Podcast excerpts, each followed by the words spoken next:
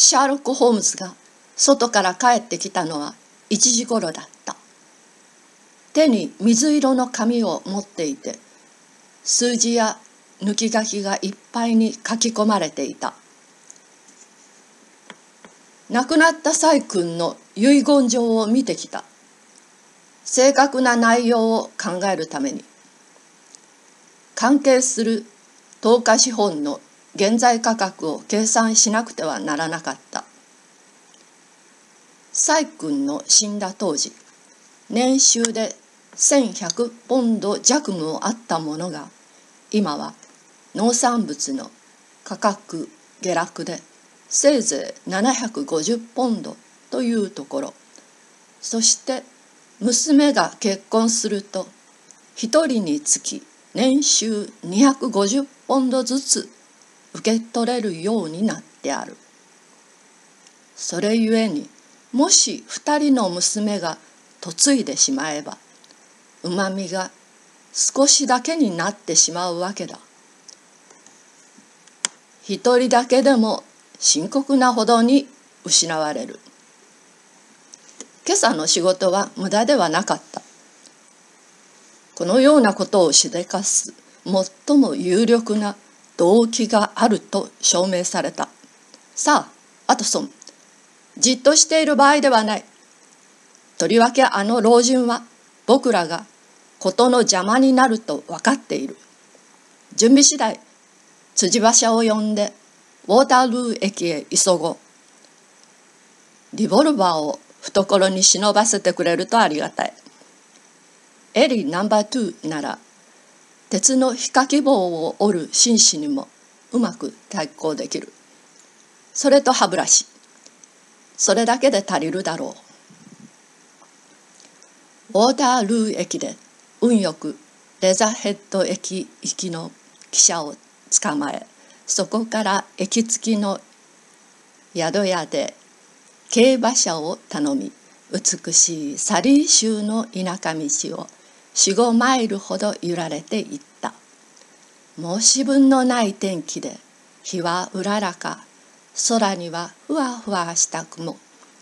沿道の木々にも生垣にも新緑の若葉が芽生え空気は湿った土の香りを含んでいた。春の爽やかな希望と我々の取り組む重い使命との間に私は妙な対比を感じずにはいられなかった。我が友人は馬車の前席で腕込みをして帽子を深くかぶり顎を胸につけて深い考えに沈んでいた。ところがふと身を起こすと私の肩をたたき牧場の彼方を指さした。あれを見たまえ。立ち木の多い庭園が緩やかな丘に沿って広がり頂上は深い緑に覆われた森になっていた。その木々の間から古屋敷の灰色の破風と高い屋根が覗いていた「ストーク・モランか?」とホームズが尋ねると「そうでございます。グリムズビー・ロイロット博士のお屋敷でガース」と魚者が答えた「そこで不審をやっているとか」とホームズ「そこが行き先だ」あそこが村で。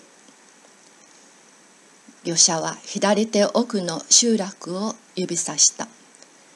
けどもお屋敷に行きなさるならそこの石段を上がって畑の小道を生かしゃるのが近道ですぜ。ほんらあの娘っ子も歩いておりましょうがな。その娘っ子どうやらストーナーさんだ。ホームズは小手をかざして眺める結構君の言うがままが賢明のようだ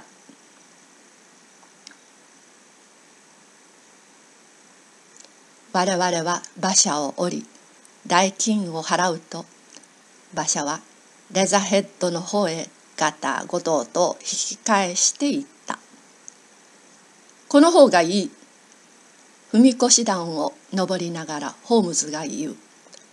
建築技師やら用事のある人間が来たのだと思うに違いない。角も立たぬ。ごきげんようストーナーさん。お約束通り参りました。